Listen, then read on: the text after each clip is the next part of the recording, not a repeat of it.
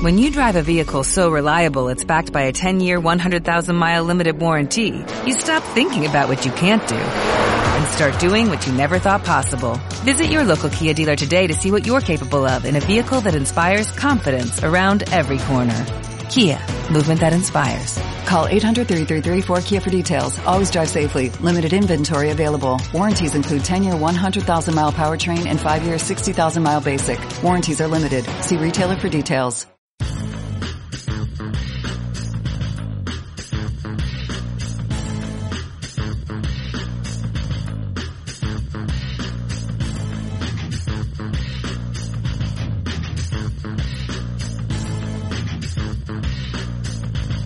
¿Cómo están? ¿Cómo están ustedes? Sean bienvenidos a Palabra de Mike en NFL Chile, una semana más por aquí. Mi nombre es Miguel Meléndez. Ya culminada la primera etapa de los playoffs, lo que se conoce en inglés como Wildcard Weekend, que nos deja a los ocho equipos finalistas de esta temporada del 2022. Afortunadamente presenciamos una buena sesión de partidos del fin de semana de los comodines, partidos de buen nivel, algunos disputados, algunos, algunos muy disputados. Presenciamos de hecho un hito histórico, como pasó con Jacksonville, una remontada de 27 puntos que hizo durante la segunda mitad, algunos partidos que se resolvieron casi al cierre, como ocurrió con Cincinnati, el partido en Minnesota también. En general nos dejó eh, buena acción, buenos partidos, buen nivel, buenos ganadores también. Y particularmente nos dejó también momentos, secuencias o derechamente hablando jugadas, jugadas que marcaron partidos que impulsaron al triunfo a alguno de estos equipos. Quizás la mejor jugada de este fin de semana de Wildcard y la que algunos destacan incluso como, si es que no la mejor, una de las mejores de toda esta temporada, es la que hizo Sam Hobart en el partido de Cincinnati Bengals contra Baltimore Ravens. Este jugador de línea defensiva de casi 2 metros de estatura, 1 metro 96 de 120 kilogramos, hizo una jugada que marcó, como dirían los norteamericanos, el turnaround, como que marcó una voltereta dentro del momento que estaba dándose en ese, en ese partido. La situación como tal, muchos seguramente ya todos lo vimos, quienes seguimos la NFL, por supuesto, pero vale la pena igualmente recordarlo y destacarlo en este caso. Estaban 17 iguales los Bengals y los Ravens eh, al comienzo del cuarto cuarto. Se habían elapsado apenas 3 minutos del último cuarto del tiempo reglamentario. Como ya decía, el partido en ese momento estaba empatado. El equipo de Baltimore había logrado mantenerse al paso. Estaba incluso tomando en cierta medida el control del juego y estaba acercándose a la anotación que le hubiese dado la ventaja en ese momento. La situación como tal era un tercero y gol, balón en la yarda 1. Los Ravens pretendían jugarse un quarterback sneak, o lo que parecía como un quarterback sneak, con el suplente Tyler Conley, quien tuvo que eh, ejercer como mariscal de campo ante la ausencia ya confirmada hace muchos días de Lamar Jackson. Aquí comienzan las cosas interesantes porque Lamar Hundley, perdón, eh, Tyler Hundley, eh, ciertamente quiso intentar la jugada que le mandaron, que era un sneak, pero quiso hacer un sneak pegándose un clavado por sobre todo el scrimmage. Y aquí comienzan los problemas para Hundley y los Ravens y también todos los aciertos para eh, los Bengals que estaban en defensiva.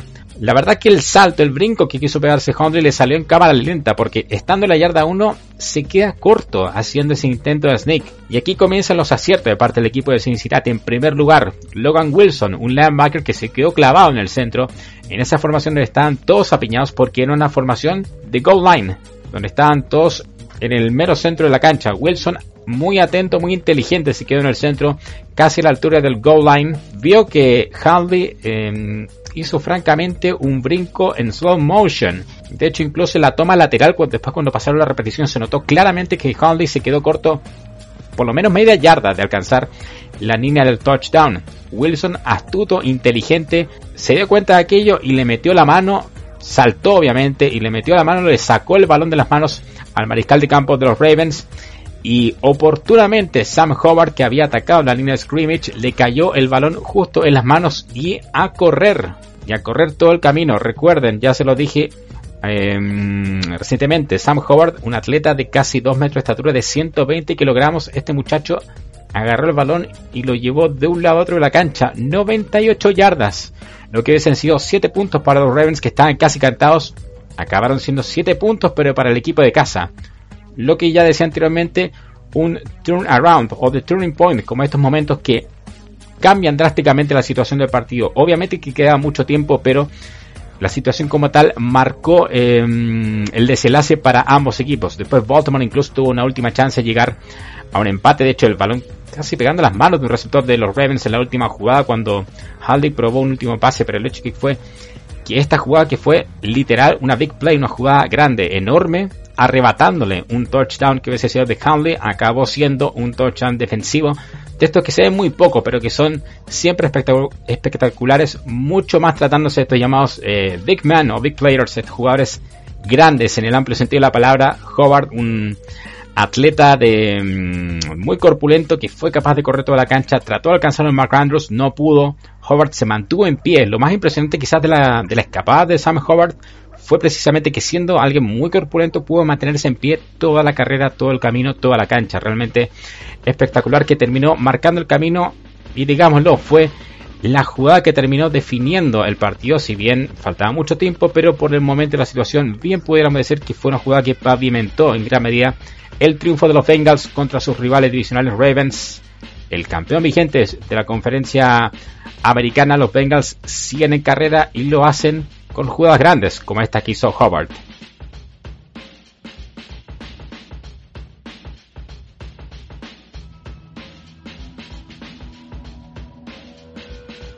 Otra jugada grande, impactante que presenciamos en este fin de semana de Wildcard corrió por cuenta del equipo de los 49ers de San Francisco, que logró un triunfo bastante claro y convincente contra sus rivales divisionales Seattle Seahawks, el partido que dio comienzo a esta postemporada de la NFL.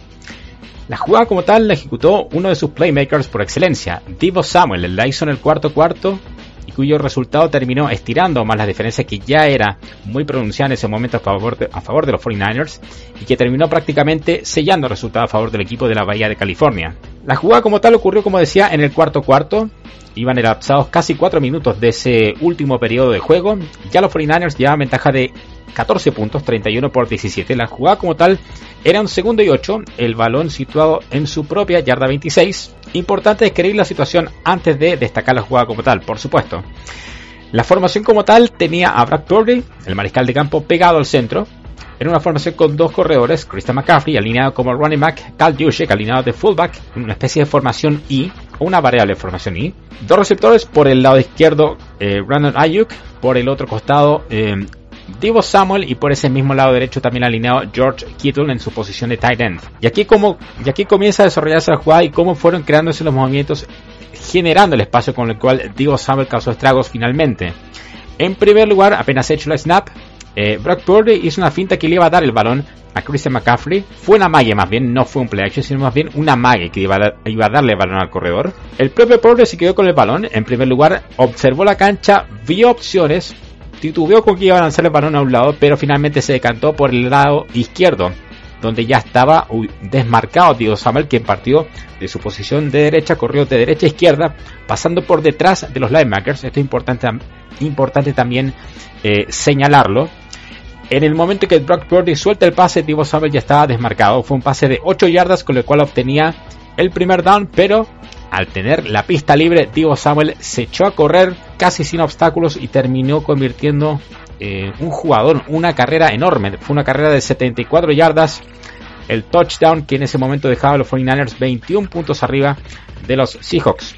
Y aquí una cosa importante para destacar también como trabajo de equipo. Ya destacaba todas las maniobras, todos los movimientos que generaron este, esta escapada del número 19 de los 49ers, Divo Samuel. Y cuando se echó a la carrera, estando en, en plena escapada, un par de bloqueos eh, buenos lo suficientemente como para limpiar aún más el camino a Diego Samuel, que corrió por cuenta de sus compañeros eh, George Kittle y Brandon Ayuk, que estorbaron lo suficiente como para que nadie siquiera pudiera tocar al jugador estelar del equipo de San Francisco. La verdad, eh, una jugada muy bien diseñada y sobre todo muy bien ejecutada y sobre todo sacando provecho todo el talento, la velocidad de este jugador Diego Samuel como decía antes, un playmaker por excelencia, no solo este equipo, sino a nivel de liga en general. Esto también refleja una característica de los 49ers como conjunto, como escuadra ofensiva, que es un equipo que se nutre mucho de lo que en inglés se llaman los jacks, los yards after catch, las yardas posteriores a la recepción. Como ya dije antes, la jugada fue un tiro de 8 yardas, pero que Divo Samuel lo convirtió en un touchdown de 74, es decir, Em, en cuanto a los Jacks, serían alrededor de unas 66 yardas después de la recepción en esta jugada de Divo Samuel. Y jugadas como esta a lo largo de la temporada han hecho varias. Divo lo hace mucho, Brandon Ayuk no se queda muy atrás tampoco. Esta fue una jugada que, como decía antes, ya prácticamente que le dio la lápida al partido. Y una jugada que bien ilustra la forma de juego de los 49ers, que mm, refleja también el playbook, las técnicas, la finta, cómo van creando los espacios y sobre todo el talento, la velocidad y la forma en cómo pueden desequilibrar jugadores como Divo Samuel, como lo ha hecho muchas veces antes, como lo hizo ahora para meter a los 49ers en la ronda de semifinales de conferencia donde volverán a ser locales el próximo fin de semana.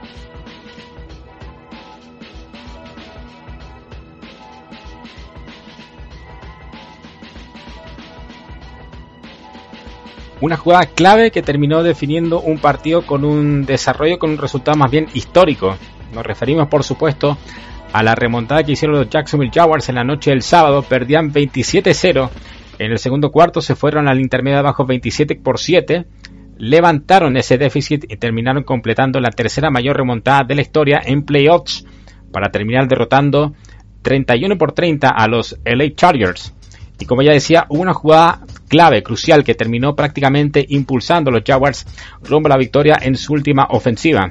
Cuando quedaban alrededor de un minuto y medio para el final del tiempo reglamentario, ya en situación límite estaban en cuarta y una los Jaguars dentro del terreno de los Chargers en la yarda 41. Como ya decía, necesitaban una yarda para seguir al menos avanzando con el balón. Aquí viene algo importante. Antes de esa jugada, el director técnico Doug Peterson pidió un timeout, obviamente para organizar a su equipo y sacar y definir correctamente la jugada que iban a ejecutar. Y ya una vez que salieron de nuevo los jugadores a la cancha, la formación, y como dijo después Tony Donji cuando repitieron la jugada, la formación claramente sugería que iba a ser una jugada por tierra e incluso tenía tal vez cierta apariencia de ser un quarterback sneak. Fue una jugada por tierra, pero no fue un quarterback sneak. Aquí va la explicación a detalle. El mariscal Trevor Lawrence estaba alineado pegado al centro el backfield estaba compuesto por tres jugadores. Un backfield de tres jugadores. Algo que en la NFL de ahora no se ve mucho, especialmente o por lo menos no muy seguido. Este backfield integrado por supuesto por el corredor Travis Etienne, alineado en la izquierda de esta formación donde los corredores iban eh, alineados de forma paralela unos con otros. En el centro del backfield estaba Luke Farrell, un tight end alineado aquí para ser bloqueador. Y en la derecha estaba Chris Mahertz, es decir, alinearon a dos tight ends en el backfield derechamente para ir a, bloquear o colocar mucha más fuerza en el scrimmage para esta jugada. Con Travis por supuesto, alineado como running back. Algo importante para destacar también de esta formación que sacaron los Jaguars fue que Say Jones, un receptor, está alineado en la derecha, pero a la derecha muy pegado con el tackle derecho. Importante también porque el desarrollo de la jugada fue importante. Say Jones, aquí va la explicación. Hecho el snap, Lawrence le da el balón a Travis Etienne, quien tiene que salir de izquierda a derecha según su trayectoria. Apenas se hace la entrega del balón del mariscal al corredor, al mismo tiempo los dos eh, bloqueadores que estaban junto con Travis Etienne en el backfield salen impulsados a bloquear por dentro por el scrimmage para colocar todavía más peso, más fuerza y obviamente para sellar toda la parte eh, de la línea de golpeo. Y ya cuando Etienne estaba abriéndose el espacio, sobre todo tratando de ganar en la esquina, aquí viene el bloqueo que, en mi opinión, pienso yo que fue el bloqueo clave, que fue el que hizo Say Jones, que lo destacaba antes que estaba alineado. Say Jones se fue por el, em, hacia adentro, se fue pegado al tackle derecho para bloquear el paso de Aloy Gilman, que era el jugador de secundaria, el safety del equipo de los Chargers, que trataba de meterse por ahí y que de hecho iba en dirección casi de Travis Etienne. Say Jones selló ese espacio y, y le quedó casi libre con muy poca posición ya cuando Etienne está doblando la esquina y logrando lo que parecía ser un primer down pero que terminó siendo un avance increíble de 25 yardas. Metió el balón dentro del em, dentro del red zone dentro de la zona roja.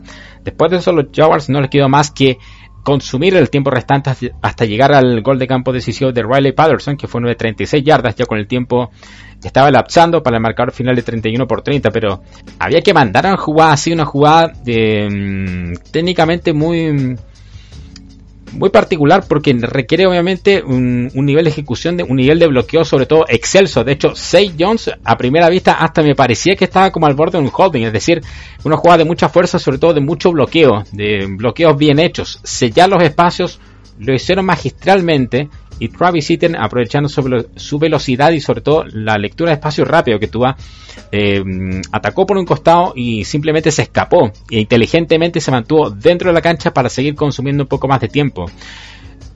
Obviamente que el crédito va para Doug Pearson, por supuesto, el entrenador que pidió el timeout para decidir y para, obviamente, organizarse previo a esta jugada. Doug Pearson, quien en Filadelfia es recordado y seguramente va a ser recordado por muchos años por aquella famosa Philly Special ejecutado con mucho éxito en el Super Bowl ganado por los Eagles hace ya casi 5 años. Ahora Pearson en su primer año al frente de los Jaguars, con este equipo ya está dentro de la ronda de los 8 finalistas y lo hizo con una jugada tan especial como la, como la jugada aquella con la que se hizo famoso en su anterior equipo, en este caso Pearson, parte importante otra vez en este, mm, en este ascenso muy notorio y con remontada histórica ahora que están haciendo los Jaguars en la primera ronda de los playoffs.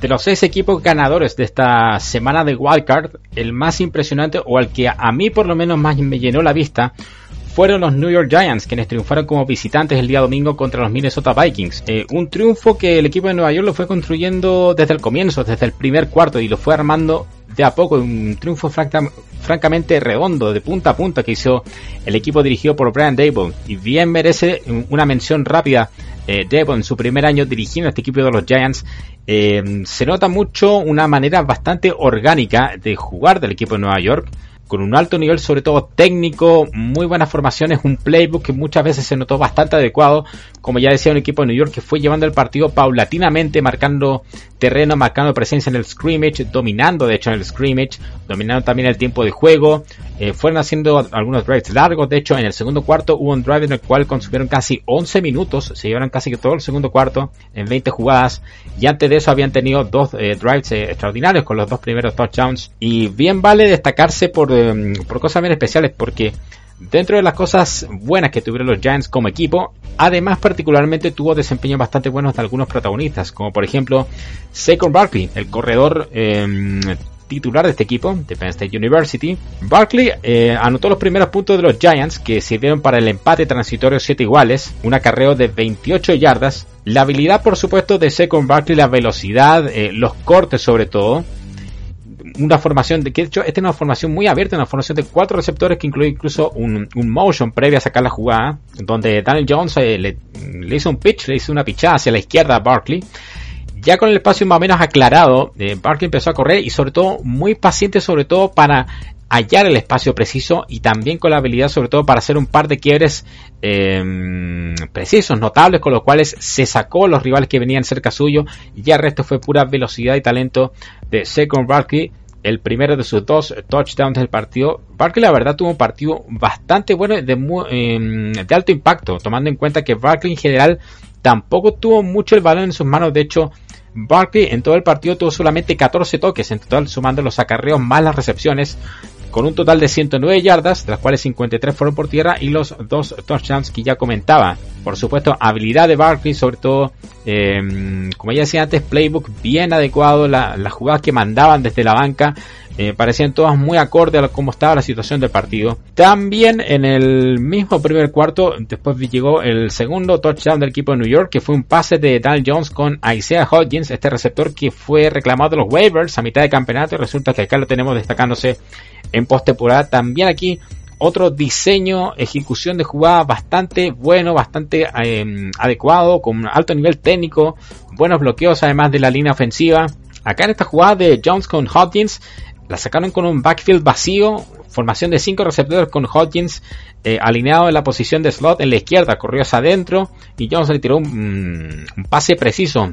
El receptor tan solo tuvo que poner las manos para atrapar el balón. Y una cosa buena que tuvieron los Giants a través del partido, y como ya lo explicaba en, estas dos jugadas de anotación, sobre todo esta capacidad que tuvieron para esparcir jugadores por la cancha, ir creando situaciones favorables, tomando en cuenta que Minnesota era un equipo que particularmente se le podía atacar, y se le podía atacar sobre todo en el perímetro. Daniel Jones completó algunos pases de avances relativamente grandes, algunos con Darius Slayton, por ejemplo, sobre todo por, eh, por los costados, poniendo a competir derechamente contra los esquineros del equipo de los Vikings. Lo hizo bastante bien, los diagnosticó desde antes, se nota el entrenador Dable, por eso hay que darle crédito a lo que ha hecho este ex coordinador ofensivo de los Buffalo Bills, ahora dirigiendo a los Giants en su primera temporada, los tiene en playoffs y los tiene ya en semifinales de conferencia y jugando a un alto nivel, insisto, un alto nivel técnico, de ejecución, formaciones muy buenas, como le sacan el provecho a los jugadores todo lo bueno que tiene Daniel Jones, el mariscal de campo, que hasta el año pasado era muy conocido por eh, perder, entregar mucho el balón. De hecho, lo comenté en alguno de los primeros episodios de este podcast. Resulta que Jones terminó la temporada regular con apenas 5 intercepciones en todo el año. Y en este partido se fue limpio, se fue con eh, dos pases de touchdown, cero intercepciones, cero balones perdidos. Y particularmente Jones, los pases además, pero interesante también la utilidad que le dieron este partido para correr con el balón. Jones por, en algunas jugadas por necesidad igualmente, igualmente tuvo que escaparse, hacerlas un poco de scrambler. Pero había otras jugadas que por diseño se notaba que estaban diseñadas para que las corriera el propio Jones, con algunas fintas, eh, con compañeros los cuales abrían el espacio para que Jones corriera él con el balón. Muy interesante, de hecho, Jones encabezó a los Giants con 78 yardas por tierra. Muy interesante. Y algo que decía al principio, alto nivel de bloqueos, alto nivel, técnico, sobre todo la línea ofensiva, como bloquean sobre todo en algunas jugadas, llegando como un segundo nivel de bloqueos a la altura de los linebackers. Buenísimo realmente. Eh, como decía, también situaciones muy favorables para sus receptores, dejando algunos uno a uno, creando espacios, eh, esparciendo los jugadores por la cancha muy bien, de hecho. Eh, si bien la diferencia fue solamente 7 puntos al final, pero el equipo de Nueva York, como dije en un principio, eh, fue guiando el partido de a poco, lo fue ganando paulatinamente. Terminó dominando en yardas, eh, produjeron 431 yardas totales Interesante el balance final que tuvieron con las jugadas. Hicieron 30 jugadas por tierra por 35 intentos de pase. Muy interesante aquello. Las conversiones particularmente bien. 7 de 3 se convirtieron los Giants en terceros downs y convirtieron sus dos intentos en cuarta oportunidad. Es decir, un juego bastante eficiente que venía a partir de la técnica, de cómo ejecutaron por supuesto los jugadores en la cancha y de ahí vino toda esa eficiencia. Por lo tanto, un triunfo redondo de punto a punto como dije antes de estos Giants que llegan al partido de semifinales de conferencia donde van a visitar a los primeros clasificados, sus rivales divisionales Philadelphia Eagles. Nueva York que viene a ganar bastante bien, Philadelphia, primer clasificado viene con la semana que necesitaban, ¿sí? de bye week. Puede ser un partido muy interesante por la situación, obviamente por el marco histórico, porque son archirrivales equipos de la misma división. Y por el momento de los equipos, puede ser un partido especialmente eh, competitivo de cara a los playoffs y los Giants que vienen precedidos de esta presentación eh, impecable que tuvieron como visitantes el domingo pasado contra los Vikings.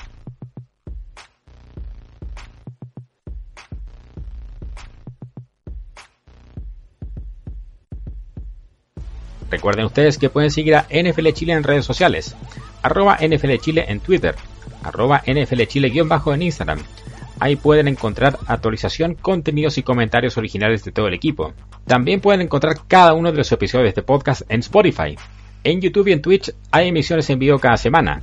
En el renovado sitio de nflchile.cl hay artículos y contenidos originales de los integrantes de este equipo. En mi caso me pueden encontrar en arroba en Twitter e Instagram. Estaré atento a cualquier pregunta, cualquier comentario o cualquier sugerencia que tengan ustedes sobre la NFL. De igual manera, si tienen comentarios, algún feedback sobre este podcast, igualmente estaré atento a esos mensajes. Es todo por ahora, les doy las gracias por haber escuchado este episodio, el número 12 en Palabra de Mike. Mi nombre es Miguel Meléndez y nos encontramos en la próxima.